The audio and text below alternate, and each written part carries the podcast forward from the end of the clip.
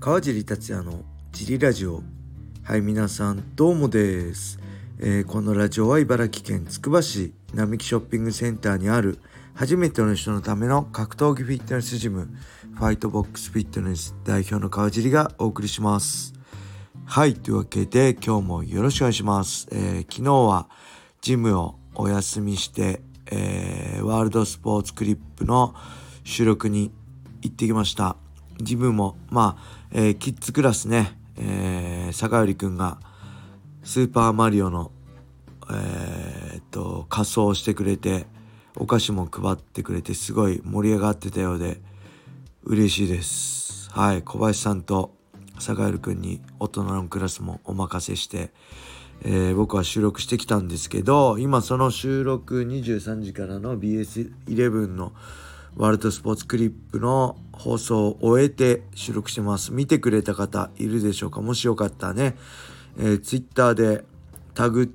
で BS11、えー、WSC で感想を言ってくれるとスタッフの方が拾ってくれるのでよろしくお願いします。えー、っとね、まあ、本番見てまあまだちょっと下をね iPad 台本を iPad であの PDF でもらうのでそこでいろいろ自分のしゃべるコメントと書いたりしてそこ見ちゃう場面が結構あるんですけどそれでも前よりは良くなったかなと思いつつね実はねこれやっぱりしっかりリハーサルやるんですよ収録の前に。それがだいぶ違いますね。リハーサルの時はめちゃくちゃ噛んでてサイドヌルマゴメドフとかさめちゃくちゃ噛んじゃってやばいなと思ったんですけど僕ねやっぱ本番強いんで昔から。練習では弱いんですけど試合では強い派なんで結構本番だとね度胸座って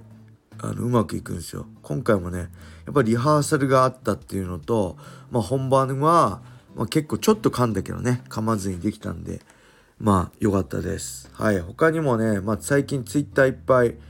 アップしてるんですけど今週末にね DAZN で放送されるえー、っと元 UFC ヘビー級チャンピオンであるフランシス・ガヌーと、えー、ボクシングの何でしたっけ？WBC の世界チャンピオンでタイソン・フューリーのボクシングマッチがやるんですけどそのね公開練習のお互いのミット打ちを上げたんですよ。フューリーはねキレッキレでガヌーは多分 MMA ってあんま公開練習ぬるくやるんでそんな感じでやってたのをそれぞれ載せてこれ大丈夫なの？みたいな感じでやったねあの絶対普段僕のツイートなんか見てないボクシング民がねボクシングの民たちがめちゃくちゃ来てやっぱりねボクシング好きな人はボクシングにプライド持ってるんでしょうね。あのー、なんだろう、まあ、クソリプでもないんですけどこれ無理だよねみたいな。ぜあのー、コメントした人のプロフィールとか見るとみんなボクシングでフォローされてないしボクシングのが好きな人でこのボクシング民すごいなってやっぱり何でもそうなんでしょうね。MMA はそういう立場なんですよね。他の競技よりも低く見られつつって。僕は MMA がキングオブマーシャルアーツだと思ってるけど他のスポーツの人はまあ歴史だったりね。MMA はまだ30数年とかですから歴史が浅いんであれですけどあのなかなか認めたがらないっていうのはありますよね。はい。まあその辺がまあ僕はそれ分かってるんで別に。あのイラッとはしなかったですけどやっぱりなっていうのは思いました。はい。そんな感じで、えー、レターも行きましょう。レターがね結構来てるんですよ。ありがとうございます。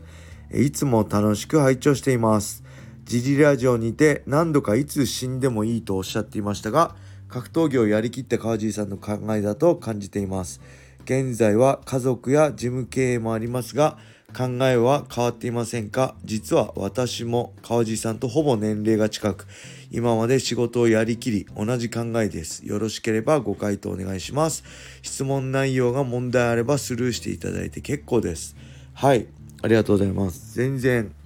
あのー、問題ないです。えー、僕これ何度も言ってますけど、僕の予定ではね、僕35歳で、えー、もう死んで、伝説のファイターになる予定だったんですけどまあそれが叶わずいいなことなのか悪いことなのか分かりませんけどね。今45歳で予定より10年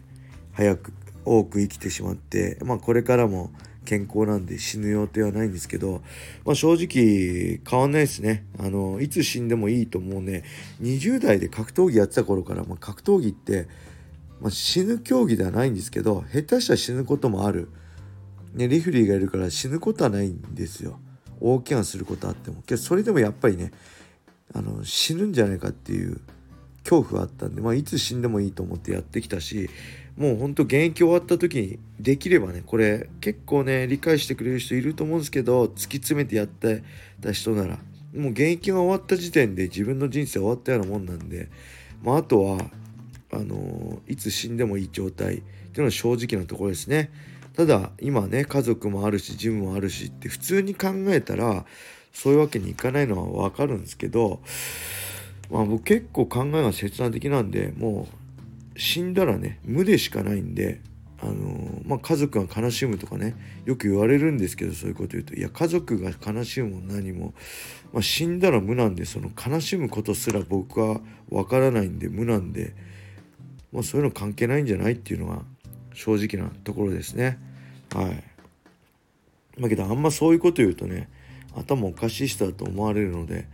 まあ、大きな声では言わないですけどこのジリラジオはね好き放題自分の考え言う場所だし、まあ、78人しかね聞いてないんで、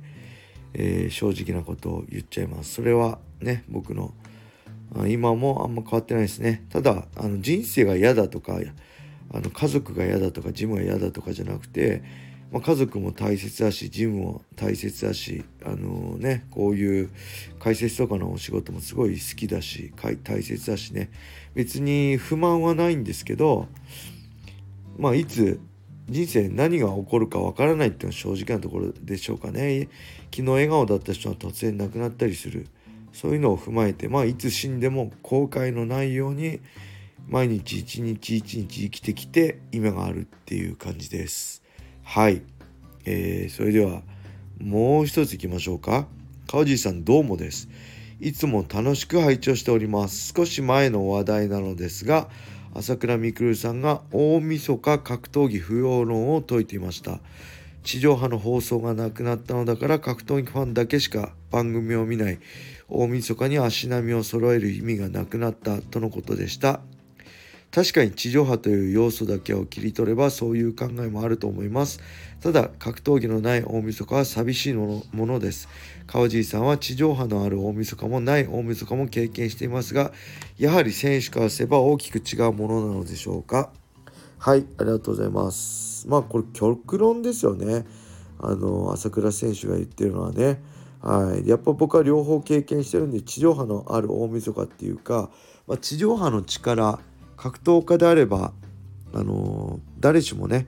たくさんの人に自分が戦う有名になりたいなりたくないじゃなくて自分のやってることをねたくさんの人に理解して知ってほしいっていうのは絶対あると思います。なのでやっぱりねこの大晦日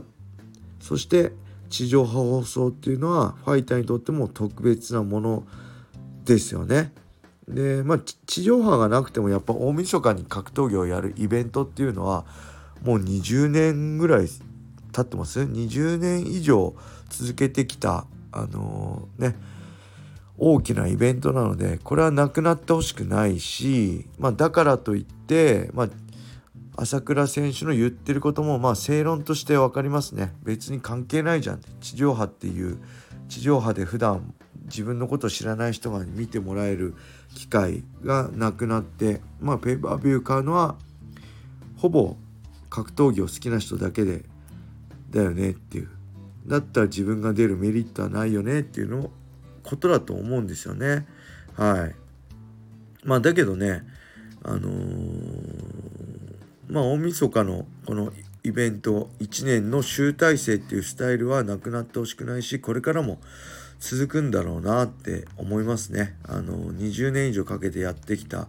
大晦日は格闘技ね紅白だったりまあねあのダウンタウンの「笑ってはいけない」も終わっちゃいましたけど今年もやりませんけどそれと並んでね大きなイベントだと思うので、まあ、楽しみしていたいですね。ただね僕がまあなんだろう思ったあのー、この何て言うんだろうな同じ格闘技大晦日の格闘技で地上波があるないにも同じような意味だ合いだと思うんですけど僕はねもうずっとシュートの時ね後楽園ホールでもね3回しか戦ったことないんですよ。で僕のメインの戦う場所っていうのは北沢タウンホールあの下北沢にあるね北沢タウンホール300人程度の会場でずっとキャリアをあのの前半新人の子をねやってきたんですよ。でそこで結果を出して、えー、楽園を経ずによく経てって言いますけど経ずにね3戦しかやらずにねヒュートでいう大きな舞台 NK ホールだったり代々木第二体育館だったりそういう舞台に行ってそこからプライド武士道と契約して、えー、まあね有明、えー、コロシアムとか、まあ、埼玉スーパーアリーナとかでいきなり大きな舞台になった時ねだから僕300人規模から1万人規模のとこにいきなり行ったんですよ。で今でもね忘れない300人規模で戦ってた僕が初めてプライド武士武士道でとか有明コロシアムですよね、えー、試合の時ね僕が階段を上がって入場ゲートに上がった時ねあまりにも人が多すぎて人酔いするぐらい声も大きくてねびっくりしたんですよね。それは、まあ、いい意味でびっくりしたんですけどあのね僕が思ったのは僕ひねくれてるんで僕がやってることは何も変わらなかったんですよ。300人規模のあの北沢タウンホールでやってたことも、まあ、1万人規模のねプライド武士道でやってたことも何も変わらなかったのに周りの見てる人の反応が全く違ったんですよね。この声援だったり熱だったりこんなにたくさんの人に見てもらえるんだ。それは僕にとっては嬉しいことであったんですけどひねくれてる僕から言えば「お前ら何見てんだ」って。俺はずっと変わらないことやってきたよって昔から。300人規模でもこの大きな舞台でも変わらない。ことやってきたのに急にちやほやしやがってっていうのをね当時思ってましたね。ひねくれて言ってまし言ってましたね周りに俺は何も変わってない。変わったのは周りだっていうのはねよく言ってました。だからまあそういう意味でもあの同じことをやっててもねたくさんの人に見てもらえるのとあのー、少ない人数にしか見てもらえるのないってことは全然この反応が違うし世の中に伝わる情報が違うので僕はね大晦日は常にあの大きな会場埼玉スーパーアリーナで大声援の中でできればねスタジアムバージョンで4万人5万人の中で大声に包まれて今のファイターたちが活躍してくれるっていうのを期待したいです。はい。そんな感じで今日は終わりにしたいと思います、えー、レーターもね引き続き募集しております。よろしくお願いします。それでは皆様良い一日を。またね